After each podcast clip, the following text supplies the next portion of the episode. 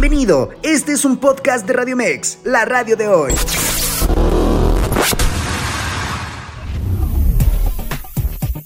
Comienza el espacio de noticias digital que por más de 16 años te ha acompañado. Escucha Radio Mex Noticias con Carlos Gómez Camacho.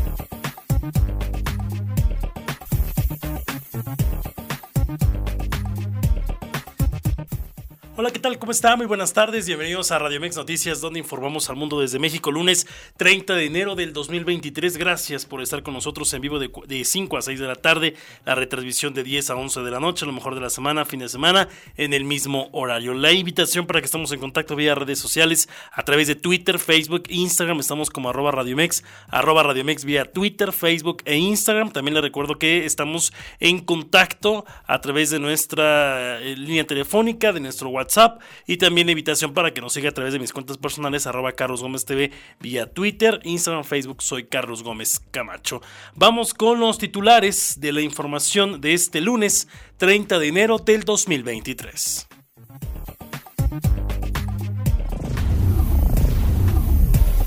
Titulares del día.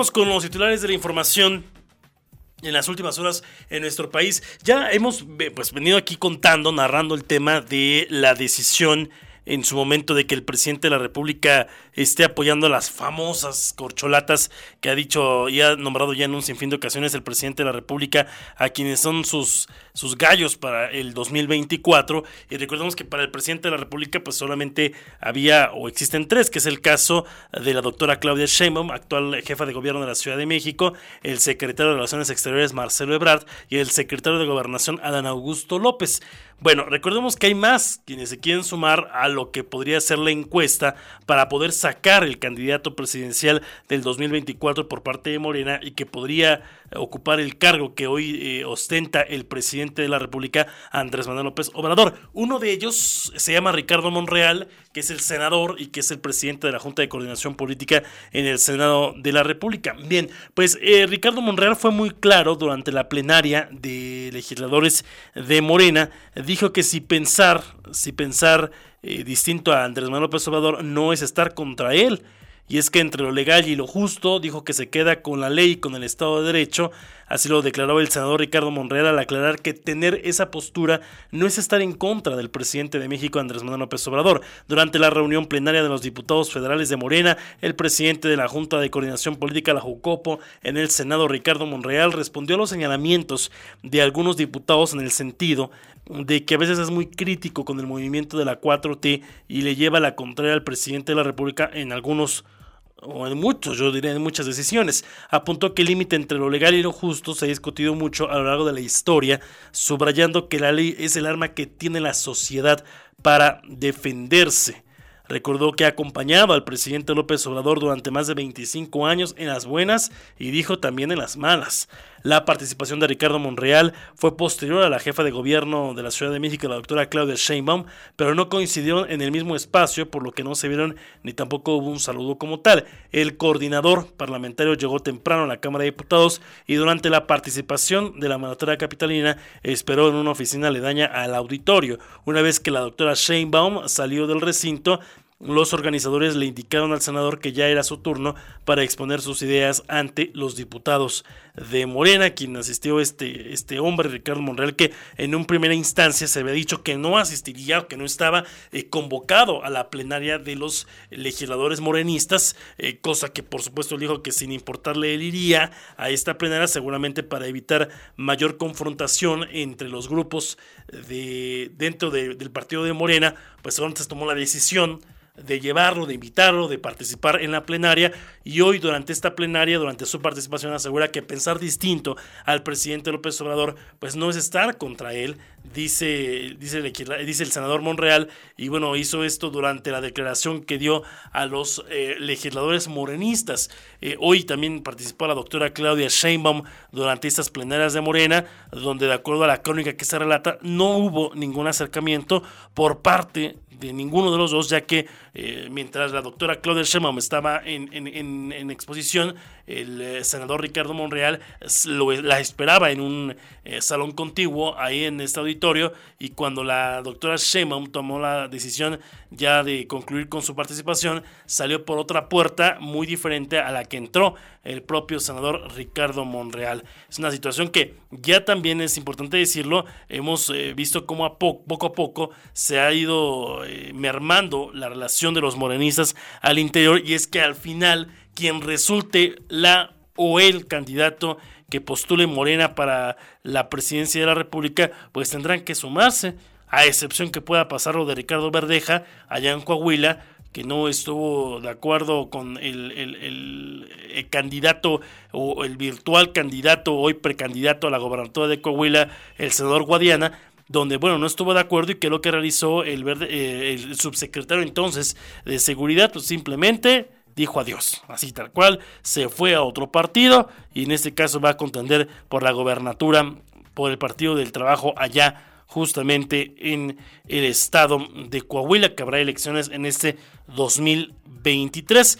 Y vamos a esperar, insisto, a ver eh, cómo se da el tema de las corcholatas del presidente el presidente desde la mañana ha calentado muchísimo esta, esta confrontación, esta, esta pelea que tendrán que tener la doctora Sheinbaum, el, el, secretario eh, Marcelo Ebrard y el caso también del secretario de Gobernación Adán Augusto, sumando ahora ya al propio senador Ricardo Monreal y que algunos también decían que el diputado eh, que, podría también participar y buscar la alternativa en poder participar en todo este proceso, pues finalmente eh, vamos a, ver en qué condiciones se da la, encuesta, la aplicación de la misma, aunque insisto, ha estado muy viciada y con comentarios inclusive negativos por parte de la oposición y del propio, del propio eh, eh, lo interno de Morena, de cómo se está decidiendo a sus candidatas y candidatos, el caso del Estado de México con Delfina Gómez y el caso de Coahuila con el senador con licencia Guadiana. Por cierto, les decía Fernández Noroña, el, el, diputado que también podría participar por parte del Partido del Trabajo, aunque tampoco él ha dicho que tenía intenciones, solamente tal cual, tiene intenciones, más no ha dicho tal cual puede ser, pero bueno, ahí le decíamos, Ricardo Monreal es muy tajante, dije, dijo, dijo, dice durante esta plenaria de legisladores morenistas que pensar distinto a López Obrador no es estar contra él, esto ante lo que podría parecer pues una, un divorcio entre Monreal y el propio presidente, que parece que el propio Monreal pues, le recuerda al presidente que ha estado más de 25 años pues con él. Luchando por el movimiento y de una u otra manera buscando pues, generar unas condiciones de gobernabilidad por parte de ambos. Ya que le decíamos, la doctora Sheinbaum estuvo también en esta plenaria la jefa de gobierno de la Ciudad de México pidió a diputados atajar calumnias por incidentes en el metro. La jefa de gobierno de la Ciudad de México, la doctora Claudia Sheinbaum, llamó a los diputadas y diputados federales de Morena a hacer un frente de defensa contra las calumnias en torno a los recientes incidentes ocurridos al interior del sistema de transporte colectivo metro. Al participar en la reunión plenaria de Morena al interior del recinto legislativo de San Lázaro, la doctora Sheinbaum dijo que, que eh, se ha calumniado compañero que tiene que ser defendido hizo este llamado. Dijo, queremos hablar un poco del metro de la ciudad para que nos ayuden a difundir y cerrar todas las calumnias, que por cierto, eh, compañero que sea calumniado, compañero que tiene que ser defendido porque es la unidad. Y no lo digo por mí, lo digo por todos, estamos juntos todos porque la crítica que nos hacen es una crítica al proyecto, no a la persona. La también aspirante a la presidencia de la República por Morena dijo que es falso que no se esté invirtiendo en el metro toman la decisión de hacer una inversión integral en el metro, no un parche nada más, en una inversión, dijo la jefa de gobierno, que sea integral para que tenga la información, la inversión que se está haciendo en el metro es de prácticamente 40 mil millones de pesos. Claudia Sheinbaum puntualizó que se está transformando completamente la línea 1 con el cambio de vías, balastros y la adquisición de 29 trenes nuevos, entre otros. Es falso que no se esté invirtiendo en el metro en este evento, la jefa de gobierno de la Ciudad de México también destacó pues, la implementación de programas modelo que han sido funcionales en la capital del país, entre ellos las becas universales para niños. También detalló la creación de universidades del bienestar en la Universidad de la Salud para estudiar medicina y enfermería, de una nueva sección en el bosque de Chapultepec, así como la ampliación de obras en el Metrobús, Trolebús y Cablebús. Dijo, nosotros decimos en la ciudad el mejor transporte para que el menos tiene, y si se fijan en lo mismo que decir por el bien de todos, primero los pobres, son proyectos de movilidad, pero sobre todo de justicia social. Claudia Sheinbaum destacó el nuevo programa denominado El agresor sale de la casa, que permite a las mujeres e hijos quedarse en su vivienda aun si el esposo siendo él el agresor es el dueño la jefa de gobierno, le decíamos, se reunió con legisladores de Morena esta, esta mañana ahí justamente en la Ciudad de México y donde previo a la participación de Ricardo Monreal, pues hizo un llamado, pidió a la doctora Sheinbaum a los diputados federales atajar las calumnias por incidentes en el metro. Dijo, si un compañero es atacado, un compañero que también será defendido por parte del movimiento, asegurando que el movimiento no es una sola persona, es quienes integran este movimiento de la cuarta transformación en México y que así lo ha denominado el propio presidente de la República, Andrés Manuel López Obrador. En otros temas, mire, el colectivo por México no busca impulsar a un candidato para el 2024, afirmó hoy Dante Delgado.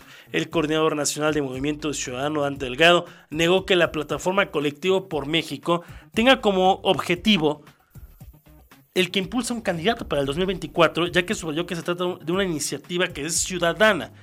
Dijo, no creo que sea en este momento la visión que se tiene en el grupo promotor, por el contrario, se presentó una, una, visión muy precisa y trabajar para elaborar una nueva visión de país que establezca reglas para el futuro de México. Estimó que en los próximos cinco meses se va a alcanzar la participación de un millón de personas a través de las plataformas digitales, así como encuentros colectivos en todo el país.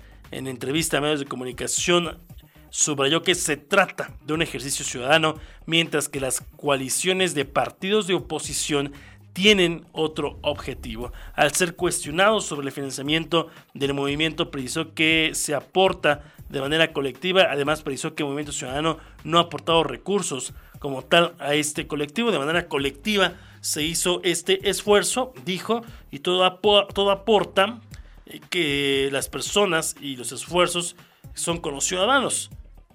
Esto le decíamos ante la presentación hoy de este colectivo por México que asegura el propio dirigente nacional de Movimiento Ciudadano, Dante Delgado, que no va a impulsar un candidato para el 2024. Eso dicen ahorita, ¿no? Hay que ver ya una vez avanzado el proceso si estos colectivos pues se dan en, otra, en otras condiciones como la mayoría también de cuando se generan como tal los colectivos. Así ha llegado a ocurrir, a suceder que después finalmente es un, eh, pues un botín político lo que finalmente se genera con el paso con el paso del tiempo. Antes de irme a una pausa, eh, se reporta el enredado de un cableado subterráneo en la Ciudad de México. Eh, el, enredo, finalmente, lo que se tiene como propuesta de una iniciativa de ley para regular un eh, soterramiento, de, pues no avanza en el Congreso local. La idea es que en la Ciudad de México todo el cableado, que usted va al centro de la ciudad, el centro histórico, y pues todo el que habló la propuesta de los legisladores eh, locales, en este caso de lo que era la Asamblea Legislativa y el Congreso de la Ciudad de México, es que todo este cableado sea subterráneo en la ciudad.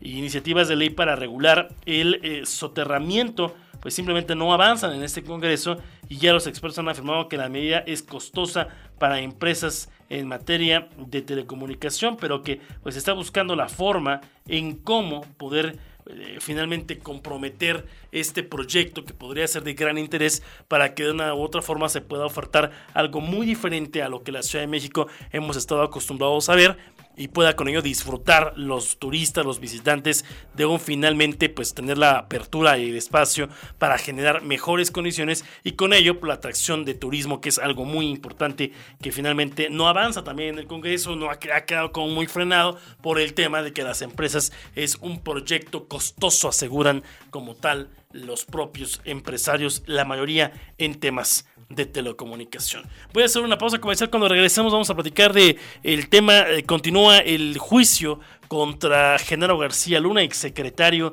de Seguridad Pública del gobierno del presidente, del expresidente Felipe Calderón.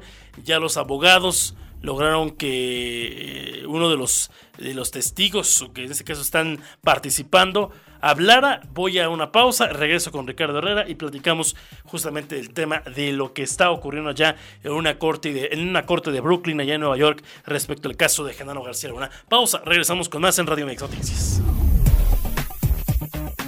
En vivo, Carlos Gómez Camacho. Continuamos. En la opinión de Ricardo Herrera en La Inanita.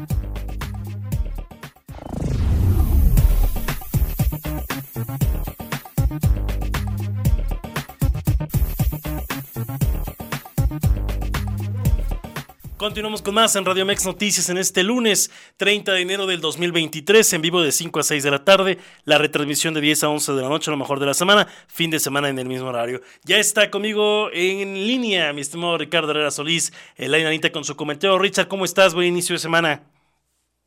Buen inicio de semana, buenas tardes a todo el auditorio de Radio Mex.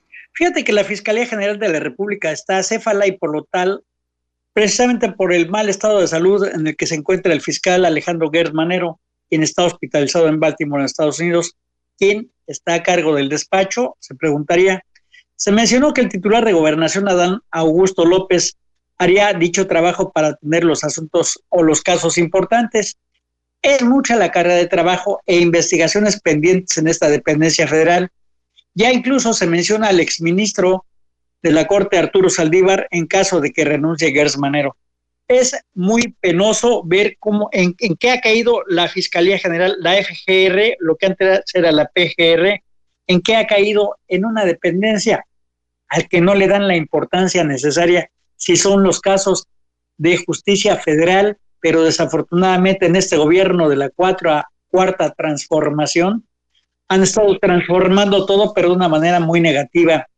Fíjate que ya lo han señalado los ciudadanos en diversos fraccionamientos del municipio de Tultitlán, donde las autoridades municipales no hacen nada por impedir el robo de casa, habitación, desvalijamiento de automóviles, asalto a, transeúnte. La alcaldesa morenista Elena García Martínez, aparte de nunca dar a conocer su trabajo en obras de infraestructura o cómo se gasta el presupuesto, pues la policía municipal se convierte en asaltante por las noches con pretexto de operativos atracan a los automovilistas que se topan en sus retenes. Tultitlán en realidad es un municipio sin ley ni orden. Desafortunadamente, esta alcaldesa morenista es un completo fiasco. Ante la negativa que el Congreso mexiquense se legalice el aborto, la diputada local morenista Anaís Burgos señaló que desde el 2007 hasta el 31 de agosto del 2022 habían acudido a la Ciudad de México 69 mil mujeres para solicitar la interrupción legal del embarazo. Por ello, la urgencia para analizar la iniciativa de ley y hacer realidad el aborto legal en la entidad. Dicha iniciativa fue realizada en un parlamento abierto y donde participaron colectivos femeninos, personas especialistas. Se habló sobre la educación sexual, etcétera. Dicen que urge su aprobación. Aquí podríamos decir, como padre de familia, precisamente, en que mucha responsabilidad tienen los padres de familia ¿Por qué razón? Porque darle valores a los jóvenes era necesario o es necesario, pero desafortunadamente eso está pasando a segundo término y los eh, embarazos en jóvenes o en jovencitas de, de inclusive desde los 12 hasta los 15 años se está proliferando mucho. Aquí, ¿qué es lo que hace falta? Educación sexual, pero aparte de todo eso, pues con eso de que ya la pornografía es, es como si vieras la televisión así en, el canal de las estrellas, como diríamos, pues desafortunadamente eso es lo que está pasando actualmente.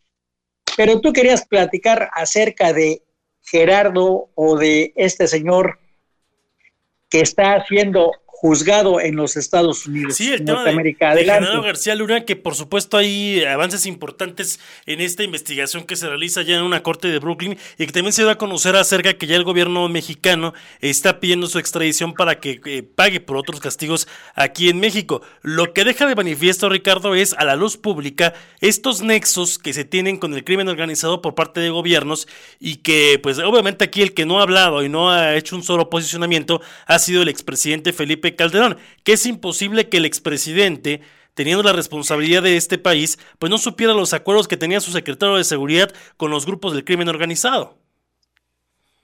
En este caso te voy a decir lo siguiente. En primer lugar, eh, van a ser presentados 70 testigos eh, por parte de los abogados de eh, Genaro García Luna. Ahora, por otra parte también, ¿Por qué razón quieren las autoridades eh, federales del gobierno federal extraditar a Genaro García Luna hacia México, lo cual no considero que vaya a ocurrir? ¿Por qué razón? Porque, según dijeron, los 700 millones de dólares que ganó en su tiempo este García Luna, pues quiere quedarse el gobierno federal con ellos, o sea, quiere recuperar ese dinero, lo cual no sabemos si existe o, si no existe. Ahora, por una u otra parte, todavía existe la posibilidad, fíjate, la lejana posibilidad de que pudieran tener o darle libertad a Genaro García Luna ante las situaciones, porque los abogados que tiene, de veras que han trabajado de una manera muy inteligente, y han sabido enfrentar todo lo que se refiere a estas acusaciones. Sabemos que todos los eh, testigos que presentan las autoridades de los Estados Unidos son testigos protegidos, son narcotraficantes con los cuales tuvo mucho que ver García Luna, con los cuales tuvo que eh, trabajar, etcétera. Vamos a llamarlo de ese tamaño, un trabajo, pero un trabajo bien realizado por estos abogados. Así es que yo considero, en primer lugar, que no lo van a extraditar, a extraditar porque todavía el gobierno de Estados Unidos le tiene que sacar todo el jugo posible precisamente para que puedan seguir trabajando la DEA, el FBI, todas esas eh, corporaciones norteamericanas que sabemos muy bien y que en las series nos las presentan como lo mejor de lo mejor mundialmente. Pero Ahora bien, ¿tú qué opinas sobre estas circunstancias de que pudiera ser extraditado hacia México? Ahora resulta que ya tiene dos eh, demandas en su contra por diversos delitos. Esas eh, demandas ya fueron fabricadas últimamente, porque anteriormente nunca decían que tuviera esas demandas aquí en México, en los tiempos de Peña Nieto, etcétera. No sé tú qué, ¿Qué opinas yo, Yo, creo que el que más contento está con todo ese tema y finalmente cómo se ha politizado y cómo se ha mediatizado el tema de este juicio que muchos inclusive han denominado que ha sido el juicio, será el juicio del siglo, eh, no solamente el del Chapo Guzmán, sino ahora el de Genaro García Luna, porque por primera vez se está colocando en el escrutinio público, se está juzgando a un ex servidor público y vamos a decirlo de muy alto nivel del gobierno mexicano. El más beneficiado es el presidente López Obrador porque este cuento, esta obra teatral que se ha presentado a través de diferentes números, pues justamente da el espacio para que el presidente de la República, Andrés Manuel López Obrador, pueda poder, eh, pueda politizar cada una de las declaraciones que saca General García Luna respecto a estos, es, esta colusión que se tenía entre, insisto, los grupos delincuenciales y el gobierno en turno, que era del entonces Felipe Calderón. El beneficiario es el presidente López Obrador. ¿Tú crees, tú crees que, lo, eh, que, Felipe Calderón no sabía lo que estaba haciendo? Claro que, compañero, tenía en este saber. caso, en este caso, él era también invitado de honor a las fiestas que hacían, a las ganancias que obtenían. Ahora, sabemos antemano, Ricardo, si en un, en un gobierno municipal pasan las cuentas a los presidentes, cualquier área de gobierno que hablemos de temas de recurso, es imposible que no se haga a la luz pública que el recurso tiene que pasar por las manos de un alcalde. Me estoy yendo a un, a un tema municipal, ¿te imaginas a un nivel federal? Donde tienes a tu mando todas las instituciones nacionales, donde finalmente tienes tú toda la operatividad, que no supiera, o sea, es ¿en verdad crees que el presidente, el expresidente Calderón, no tuviera conocimiento de la relación de, de, Genaro García Luna con los grupos de la delincuencia organizada?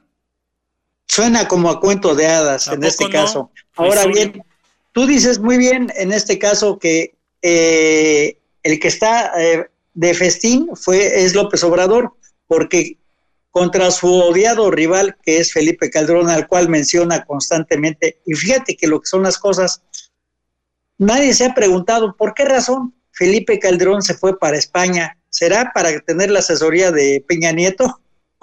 ¿O de quién será? Porque eh, resulta que se fue insisto, esta situación del juicio contra Genaro García Luna es la primera vez que se juzga a un alto funcionario del gobierno de México en los Estados Unidos. Pasa la historia la situación de Genaro García Luna. Pero vamos, hoy continúa el juicio, está en este momento, ya hay declaraciones importantes justamente en torno a este juicio que en un momento lo voy a presentar. Pero oye, también antes de que nos acabe el tiempo, Ricardo, eh, platicar, la, hoy saca una encuesta el financiero respecto, y que insisto, pues son encuestas que han venido sacando con el paso de los meses, donde se habla de un importante crecimiento de la candidata hoy precandidata a la gobernatura del Estado de México, Alejandra del Moral, de prácticamente 7 puntos, 7, 8 puntos, a diferencia de Delfina Gómez, que la maestra Delfina de Morena se mantiene de octubre a enero, que es esta comparativa que realiza hoy el financiero, habla de un importante porcentaje de crecimiento de Alejandra del Moral y que debemos de decirlo, o, dando un poco de explicación,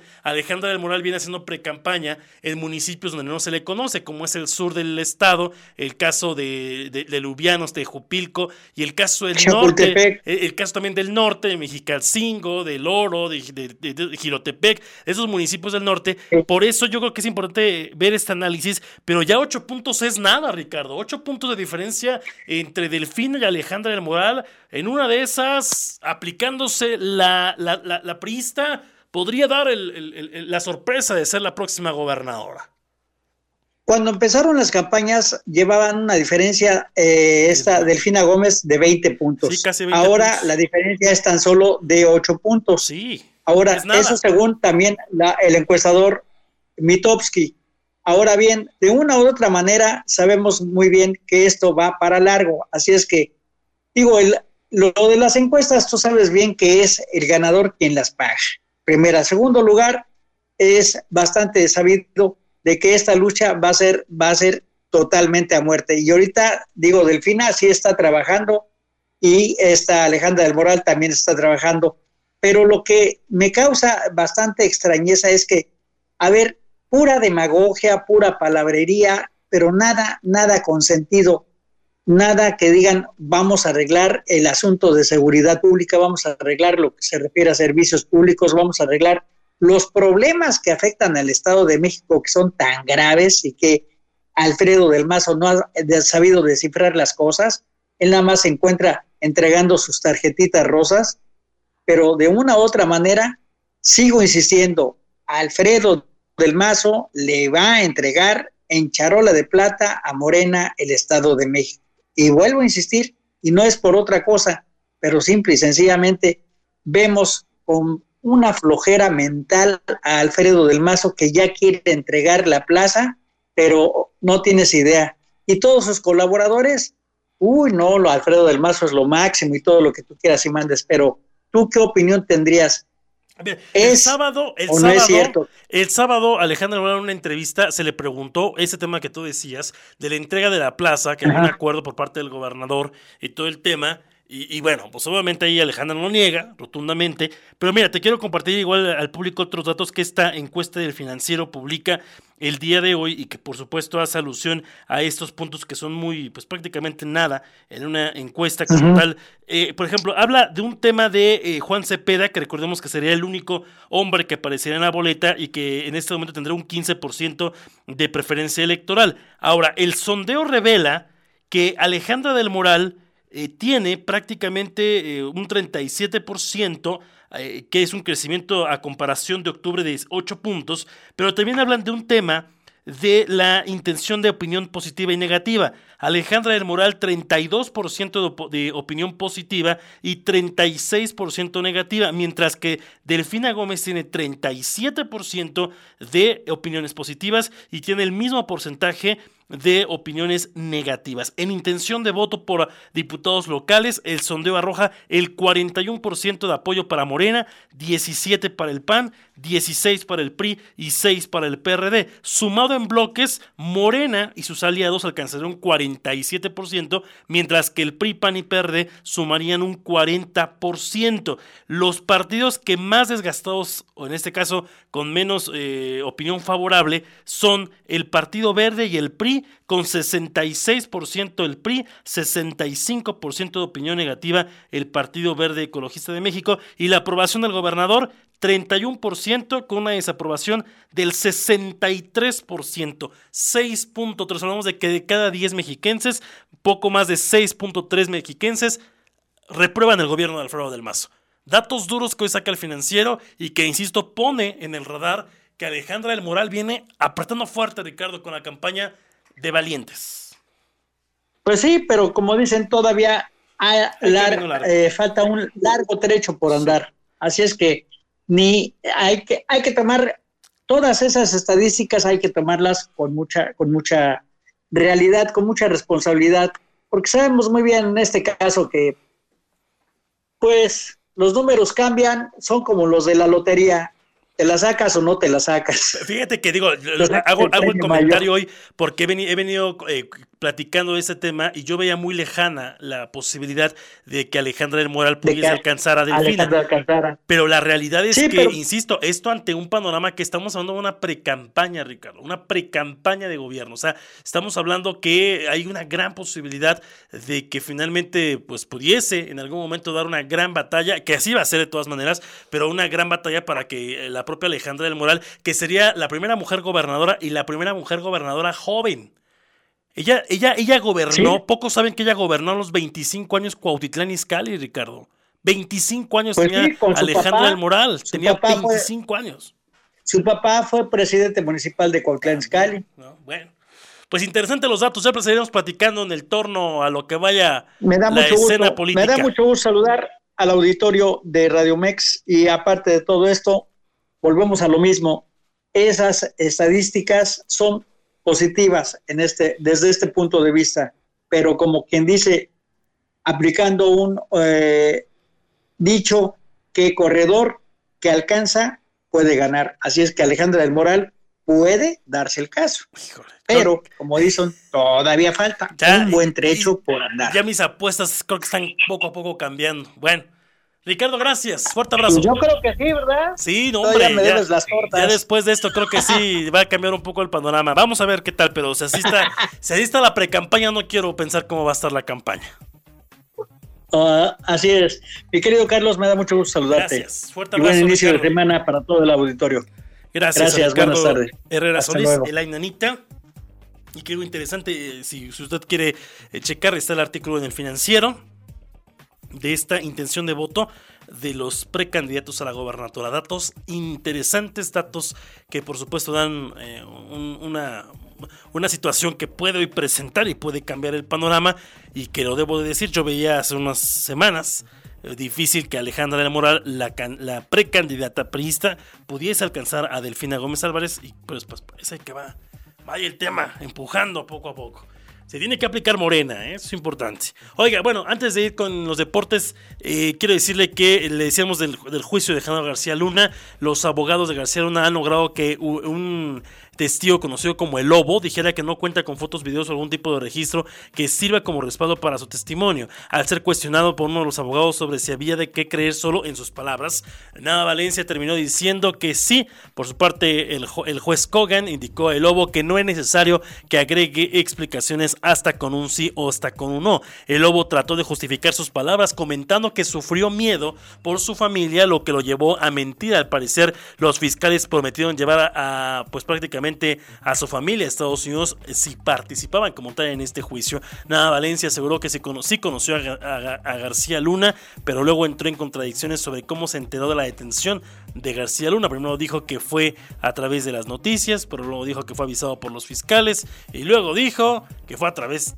de las noticias otra vez. Los defensores de García Luna se esforzaron para poner en duda el testimonio de Lobo debido a que evidenciaron que Nava Valencia comentó que el pasado mes de diciembre a los fiscales que no era verdad que no conocía a General García Luna y no lo había visto para darle dinero en persona. El juez Brian Cogan hizo un llamado de atención a un miembro del jurado porque notó que estaba durmiéndose, solicitando hacer un esfuerzo para evitarlo. Ante el testimonio de Lobo Valencia, el abogado Florian Mieida buscó desestimar los supuestos pagos millonarios a Genaro García Luna, lo cuestionó porque no había mencionado al exfuncionario en sus declaraciones emitidas en el 2020 cuando ya cooperaba con autoridades estadounidenses. Y bueno, la Fiscalía General de la República, lo que le contaba hace un momento, obtuvo tres órdenes de aprehensión contra Genaro García Luna. La Fiscalía dio a conocer que el exsecretario de Seguridad Pública aún es perseguido en este país. Dio a conocer que eh, pues, se había girado tres órdenes de captura en contra de Genaro García Luna por diversos delitos, los cuales se encuentran ilícitos relacionados al operativo rápido y furioso y continúa ya el juicio en Brooklyn, en Nueva York, en contra del exsecretario de Seguridad Pública, Genaro García Luna.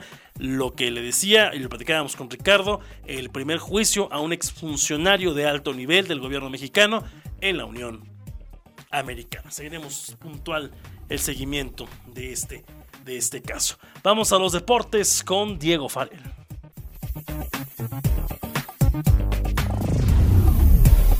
Los deportes con Diego Farrell.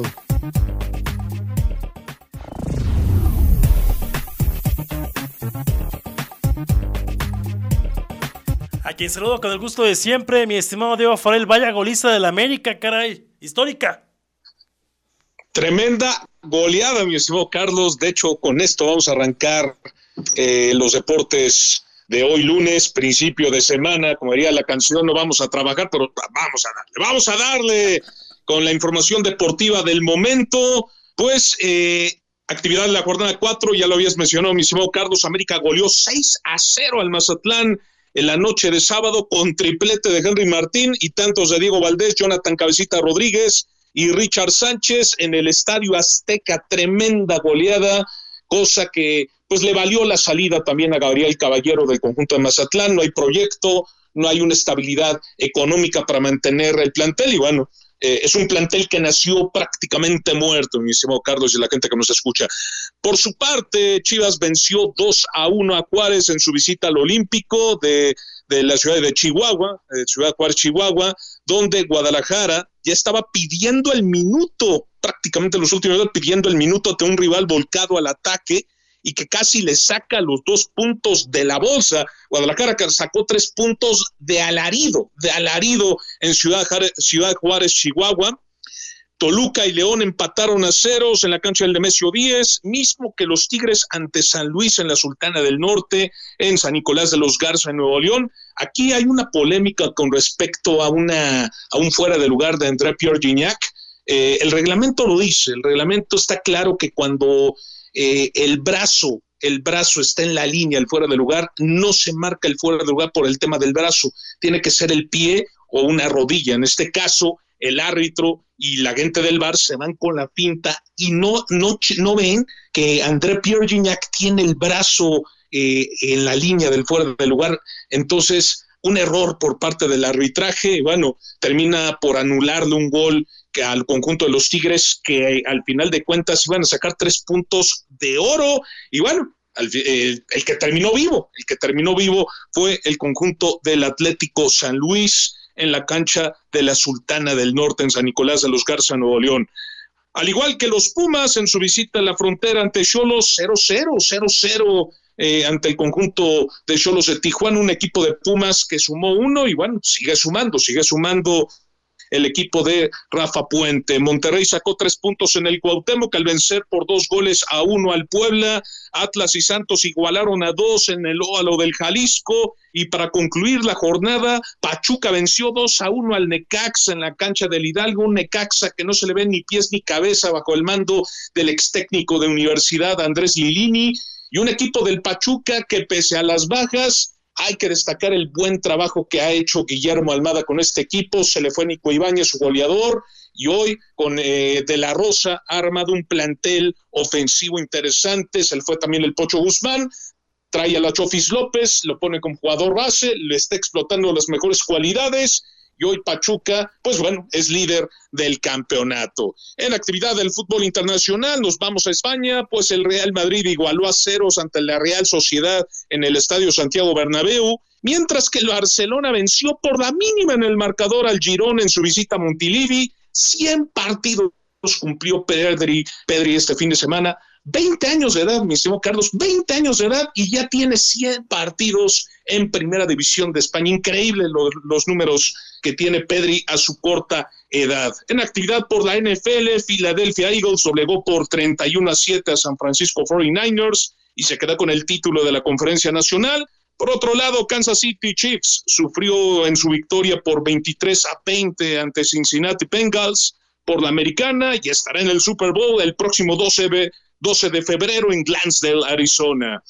Nada más, antes de terminar, quiero mandarle un abrazo a la familia de Federico Fico Gutiérrez Hopi, quien falleció hace algunas horas a los 17 años de edad, un piloto de la NASCAR, de la de NASCAR Series, falleció en un accidente automovilístico en la carretera Toluca Valle de Bravo del Estado de México, en el cual también resultó lesionado su hermano Max Gutiérrez, a nombre de los que conformamos Radio Mex Noticias, bueno, Radio Mex Deportes, le mandamos un abrazo enorme a toda su familia. estimado Carlos, hasta aquí los deportes. Terrible tragedia, justamente. lo que acaba de suceder. Justamente estaba ahí por, por comentar este tema que, ya acabas de dar. El pésame, por supuesto, una, un joven promesa, sin duda, ya del automovilismo mexicano, eh, Federico Gutiérrez Hop, piloto mexicano, 17 años, Diego. Eh, lamentablemente pierde la vida en esta carretera de cuota Toluca Valle de Bravo y donde lamentablemente pues él pierde la vida y su hermano fue trasladado vía aérea a un hospital para su pronta atención, pues la verdad es que era una promesa en este, en este deporte y bueno, pues seguramente la velocidad, la alta velocidad tal vez que iba este, este joven o, finalmente serán las autoridades las que habrán de definir la situación por el cual este joven Federico Fico Gutiérrez eh, lamentablemente pierde la vida, pero una terrible noticia para el automovilismo y que, insisto, pues una promesa pues completa, porque ya él ya, él ya participaba finalmente en ese tipo de, de, carreras de alto nivel y pues una, una tragedia por completo para el automovilismo. Practica, sí, ya estaba en el NASCAR Series eh, a nivel profesional. México Series. Piloto mexicano que estaba comenzando su carrera. 17 años. Increíble. Seguramente, insisto, ya la autoridad de la Fiscalía del Estado de México dará a conocer las pues, causas, la velocidad, los frenos, qué sucedió, porque el carro prácticamente quedó pues deshecho. Una terrible tragedia. Mi estimado Diego, gracias, te mando un fuerte abrazo, excelente inicio de semana. Un abrazo, mi estimado Carlos. Igual, excelente inicio de semana y abrazo al auditorio. Gracias a Diego Farel con la información de los deportes. Vamos a otros temas. Mire, el tema de, pues, la que hemos platicado aquí de Yasmín Moza, Esquivel Moza, la ministra de la Corte, que si plagió y no plagió. Bueno, pues todo, bien dicen que todo tiene un precio, pero parecía risorio, parece que nos vuelven a tomar el pelo respecto a este caso, porque resulta que Edgar Ulises Baez Gutiérrez quien es el supuesto dueño de la tesis original y de la cual la ministra Yasmín Esquivel Moza eh, plagió eh, la tesis como tal, pues ahora resulta que se declara que tomó varias partes de la tesis de la licenciatura de la hoy ministra de la Corte. Lo que no se explica uno es cómo cuando Yasmín Esquivel era estudiante, cómo iba a tomar en consideración o él iba a tomar partes o fragmentos de la tesis cuando ya mismo se, seguía estudiando. O sea, eh, insisto, por eso es risorio un poco. Hoy el Diario Universal eh, tuvo acceso a un audio donde el abogado presuntamente aceptó dicho, eh, dicho hecho en un comité, ante un comité de la Universidad Nacional Autónoma de México que lo visitó en su domicilio. Esta persona también habría mentido al comité cuando le señaló que nunca había recibido la visita de un notario público en su casa ya que existe un video de dicha reunión y el cual forma parte de una carpeta de investigación del caso. Eh, también quiero decirle que de acuerdo a la información que se publica, eh, Gutiérrez reconoció que tomó algunas referencias de la tesis aún no publicada de Esquivel en la década de los 80, aunque negó haberla copiado de manera íntegra. O sea, él dice que la ministra Yasmín Esquivel venía haciendo ya su tesis ella seguía estudiando, pero ya venía a desarrollar su tesis. Y entonces él tomó unos partes, unos fragmentos de su tesis. Cabe recordar que Yasmín Esquivel ha sostenido que ella no plagió su trabajo de tesis publicado en el 87 en la FES Aragón e interpuso una denuncia contra quien haya robado su trabajo. Ambas tesis, tanto la de Esquivel Moza como la de Valles Gutiérrez, fueron asesoradas por la profesora Marta Rodríguez Ortiz, quien no detectó que las dos investigaciones tenían similitud del 97% y de haber sido publicadas con un año de diferencia. La de Valles Gutiérrez fue publicada en la Facultad de Derecho de UNAM en el 86, mientras que la de Yasmín Esquivel fue publicada en la FES Aragón en el 87. De acuerdo con la versión, Yasmín Esquivel comenzó a redactar su tesis de licenciatura en el 85, pero la presentó hasta el 87, ya que necesitaba primero concluir su servicio social, requisito indispensable para concretar el proceso de titulación. ¿Y la UNAM? No dice nada. La lo que salió Enrique Grago, el rector, a decir, pues a decir nada, ¿no? porque las cosas han quedado tal cual. Bueno, pues hoy publica el Universal en, plana este tema de que Edgar Ulises Valls confiesa que sí, que después de más de un mes y días, sí tomó partes de la tesis de la ministra de la Corte, Yasmín Esquivel. Ya nada más en este cuento falta que hagan que Edgar Ulises Valle le pida una disculpa a la ministra. O en este caso que la UNAM se retracte de saber qué ocurrió con esa tesis. Risorio, un caso manoseado, un caso que demuestra también la falta de credibilidad que puede llegar a tener la UNAM en ese tipo de casos se tiene por supuesto que reglamentar y tiene que finalmente pues la experiencia servirles para quienes son abrazos sinodales o quienes son asesores de tesis pues finalmente a poner un ojo de lupa, ¿no? Para saber qué está escrito, por quién está escrito y de dónde se obtiene toda la información. Insisto, es una situación muy compleja porque él la, finalmente la publicó en el 86, la ministra en el 87 y parece que había el futuro, ¿no? Que, que iba a finalmente a publicar algo que ya venía investigando la ministra. Bueno, ahí increíble el tema, pero pues hoy sale esta nota del Universal en la portada de este lunes donde declara que sí tomó partes de la tesis. No ha habido respuesta hasta el momento de la ministra Yasmín Esquivel, que pues ella ni, ni le ha pesado el hecho de que la hayan exhibido, lo que sí, obviamente, su credibilidad, pues sin duda se pone en tela de juicio. La ministra de uno de los máximos poderes de este país, acusada de un plagio de una tesis con el que se titula como licenciada en Derecho por la máxima casa de estudios en este país, que es la UNAM. Vaya historia. Vamos a una pausa, regresamos con más en la radio de hoy.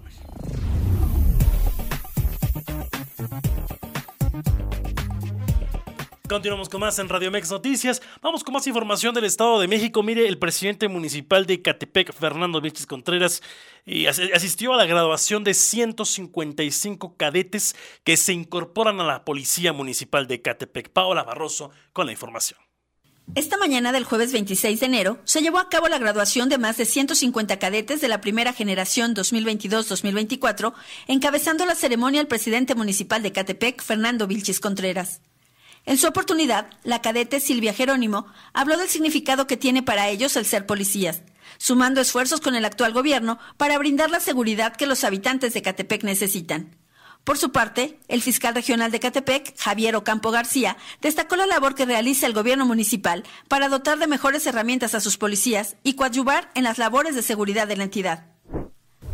Pues darlos, incorporarse al estado de fuerza es muy significativo. Eh, han hecho un gran esfuerzo en la presidencia municipal por robustecer en, varias etapas su, su estado de fuerza y eso necesariamente va a contribuir a la estrategia operativa y de prevención que estamos trabajando conjuntamente con la presidencia desde el trabajo que hacemos en la Fiscalía Regional. Definitivamente es súper importante esta aportación que hace el municipio. Durante este evento, los cadetes graduados mostraron una exhibición de lo aprendido durante su formación el edil también dotó de armamento, uniformes y unidades a los nuevos policías, realizando una mención especial a los elementos con mayor antigüedad dentro de la corporación, incentivándolos con un bono económico. El policía tercero, Alberto Álvarez, con 37 años de servicio, se pronunció a nombre de sus compañeros, afirmando que la policía se debe formar con ideología de servicio, jamás de poder sobre la ciudadanía, exhortándolos a conducirse con honestidad y profesionalismo en esta nueva encomienda. Me siento muy, muy contenta, sí, de, graduarme ya por fin. Es un logro muy grande porque pues también mi bebé estaba muy pequeño y es un esfuerzo pues de mi familia y mío y de mi hijo. Tengo la licenciatura en criminalística y tengo varios cursos que quiero implementar para poder eh, salvaguardar la integridad de mi municipio y dar ese plus o ese granito de arena a mi municipio para hacer el cambio. que viene gente muy joven y muy preparada para, para sobresalir y más que nada renovar este municipio como lo ha estado haciendo. En su mensaje, el alcalde aseguró que Ecatepec ha recuperado la esperanza para un mejor futuro, colocando en las manos de esta nueva generación de cadetes la paz y tranquilidad de las familias ecatepenses. Es algo muy importante, 157 cadetes, pues es importante que obviamente hoy con los resultados que tenemos participen y pues sobre todo se suman a esta importante tarea. Estoy seguro que vamos a obtener el fin de, este año todavía muchísimos mejores resultados. 75 mujeres, del 100%, el 70% tiene eh, eh, eh, preparatoria a nivel medio superior y el 30% tiene universidad. Y pasaron estos, acaba de sacar, salir una encuesta nos mantuvimos, digo, creo que mantenerse en una ciudad que tiene por arriba de 1.755.000 habitantes no es cosa fácil. tenemos varias o una, un, fin, o un sinfín de variables, ¿no? Eh, lo mencionaban desde las incapacidades, o sea, cuando se dan incapacidades, sobre todo el mes de eh, noviembre, diciembre, pues por supuesto que nos quedamos sin elementos, eh, eso genera pues condiciones de mayor administración humana, que es lo que tenemos que ir haciendo, incluso coordinarnos para las propias vacaciones, no todos podrían salir en una sola temporada, de por sí estoy haciendo una operación, eh, en este caso táctica, todos los días con cerca de 450 elementos para cuidar 1.655.000 habitantes, entonces así es una eh, ecuación muy complicada. Pero mira, sin embargo, estamos dando buenos resultados, eh, tú puedes ver que hay infraestructura, por eso recalcaba el tema de que no hemos endeudado el municipio, ¿no? Tras cuatro años, confirmó que se han terminado las malas prácticas del pasado, cambiando el rostro de las y los policías que hoy trabajan en Ecatepec. Porque la verdadera transformación no inicia en las calles, sino en los hogares, inculcando valores, respeto y educación. Aterrizar, vamos a hacer asambleas, reuniones, eh, los 71 cuadrantes para empezar a realizar los comités de seguridad ya a nivel territorial. Pues nos acompañó el fiscal, estamos llevando varios procesos muy importantes, eh, pues en este caso de personas que de alguna manera vemos que son ya sea generadores de violencia o que tienen algunas actividades pues que obviamente no son las más propias ¿no? para un municipio. Entonces como nosotros también nos hemos distinguido por cero tolerancia y por no tener pues en este caso complicidades absolutamente con nadie, pues para nosotros es muy importante. ¿no? Lo mencioné ahorita. Ecatepec no pacta con mafias, ni con mafiosos, ni con aprendices de delincuentes. O sea, nosotros en realidad estamos trabajando, cosa que vemos inmediatamente, procedemos oficialía conciliadora, lo que viene siendo, pues en este caso, Ministerio Público de Foro Común, o en su caso, eh, Ministerio Público del Foro Federal. La sociedad ya se dio cuenta de que las cosas están cambiando. Es el primer municipio en pasar lista todos los días desde las 3.30 de la madrugada para informar las cosas que pasan en este sector. También informó que a partir de la siguiente semana, en los más de 70 cuadrantes se llevarán a cabo pláticas vecinales y los cadetes serán parte importante para este objetivo. Con imágenes de Fernando Pérez, Paola Barroso, TVMex Noticias. Muchas gracias a Paola Barroso con la información de la graduación de esos 155 cadetes que ingresan a la Policía Municipal de Catepec. Todo, todo el éxito. Gracias. Continúe con más en la programación de Radio Mex. Mi nombre es Carlos Gómez Camacho. Excelente inicio de semana.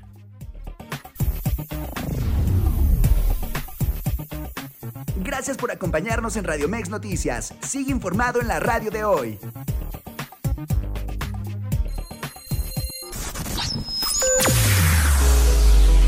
Escúchanos las 24 horas del día, los 365 días del año por www.radiomex.com.mx. Gracias por acompañarnos. Esto fue un podcast de Radio Mex, la radio de hoy.